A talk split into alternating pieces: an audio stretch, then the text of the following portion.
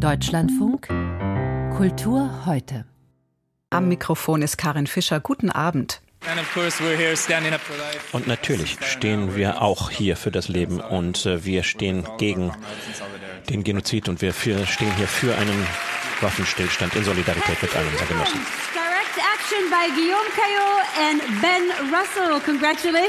Das war ein veritabler Clash of Cultures bei der Berlinale Preisverleihung am Samstagabend. Glückwünsche für Preisträger Ben Russell, der gerade den Genozid in Gaza verurteilt hatte. Das Publikum applaudiert. The show must go on. Must the show go on? Heute wird der Eklat aufgearbeitet, auch bei uns mit Olaf Zimmermann, dem Geschäftsführer des Deutschen Kulturrats. Der Eklat während der Berlinale Preisverleihung war abzusehen. Ben Russell, US-amerikanischer Regisseur und Filmemacher, trug Palästinensertuch, ihn haben wir gerade gehört. Der palästinensische Regisseur Basel Adra, er ist Teil des Teams, das den Dokumentarfilmpreis für No Other Land gewonnen hatte, sagte, I'm here celebrating the award, but also very hard for me to celebrate when there are tens of thousands of my people being slaughtered and massacred by Israel in Gaza. Masafir Yatta, my community, is being also erased by Israeli bulldozers. I ask one thing for Germany, as I am in Berlin here, to respect the UN calls and stop sending weapons to Israel. Jurymitglied Verena Paravel trug eine hinten an ihrem Oberteil angeheftete Stoffserviette, auf der stand Ceasefire Now ganz wie von einem so politischen Festival wie der Berlinale zu erwarten, möchte man meinen. Doch die politischen Reaktionen sind ebenfalls wie zu erwarten harsch. Die Statements seien einseitig und von einem tiefgehenden Israel-Hass geprägt, meinte Kulturstaatsministerin Claudia Roth. Kai Wegener, Berlins regierender Bürgermeister, fordert von der Berlinale Leitung sicherzustellen, dass solche Vorfälle sich nicht wiederholen. Wie wäre das möglich, habe ich Olaf Zimmermann, den Geschäftsführer des Deutschen Kulturrats, gefragt. Also man kann das nicht verhindern, um das klar zu sagen.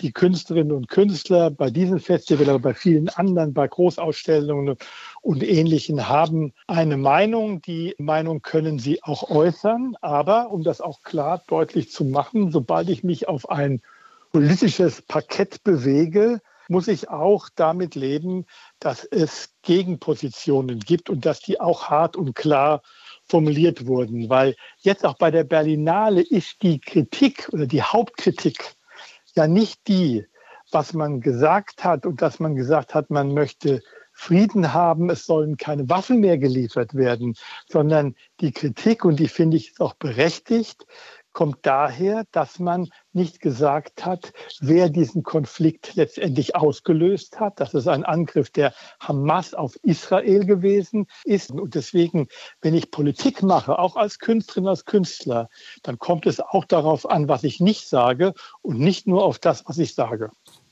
Heißt es in der letzten Konsequenz, Deutschland soll internationalen Künstlerinnen und Künstlern, die sie einlädt, nochmal erklären, dass man auf deutschen öffentlich geförderten Bühnen gewisse Dinge sagen darf und gewisse Dinge dazu sagen muss? Nein, ich, äh, das wäre, glaube ich, eine falsche Herangehensweise, sondern ich glaube einfach, was soll man dass tun? Menschen, dass Menschen, die sich politisch engagieren, die sich auskennen, ja, einfach auch die verschiedenen Seiten sehen müssen. Es ist eben etwas anderes, wenn ich mich in dieser Art und Weise ich sag mal, politisch äußere, von einem Genozid und Apartheid spreche, als wenn ich eine ästhetisch-künstlerische Antwort in einem Film gebe. Weil natürlich gibt es ein Spannungsfeld zwischen politischer Korrektheit und Kunstfreiheit. Und wir dürfen natürlich auch die Kunstfreiheit nicht dabei aufgeben. Ich finde, auf der Berlinale ist die Kunstfreiheit nicht aufgegeben worden. Die Filme sind gezeigt worden. Auch einseitige Filme sind gezeigt worden. Und das ist auch richtig so. Künstlerisch ist das auch notwendig, dass man das tut. Aber es gibt eben auch Grenzen darin und über die müssen wir miteinander reden. Was würden Sie Claudia Roth raten? Hätte sie auf die Bühne stürmen sollen? Ich glaube, es wäre richtig, wichtig und notwendig gewesen, selbst noch einmal auf die Bühne zu gehen. Ich glaube, das wäre auch möglich gewesen und ich glaube, das hätte zu einer enormen Entspannung jetzt beigetragen. Ich glaube, wir müssen uns ja erst einmal darüber Gedanken machen, was ist denn Antisemitismus überhaupt. Ja? Und äh, wir haben im Deutschen Kulturrat deshalb gesagt, wir schließen uns der EIRAT-Definition an. Das ist eine international abgestimmte Definition, wo man auch mal klar beschreibt, was ist denn Antisemitismus und wo man auch mal Beispiele gibt, dass eben zum Beispiel Israelfeindlichkeit eben auch unter bestimmten Umständen antisemitisch sein kann.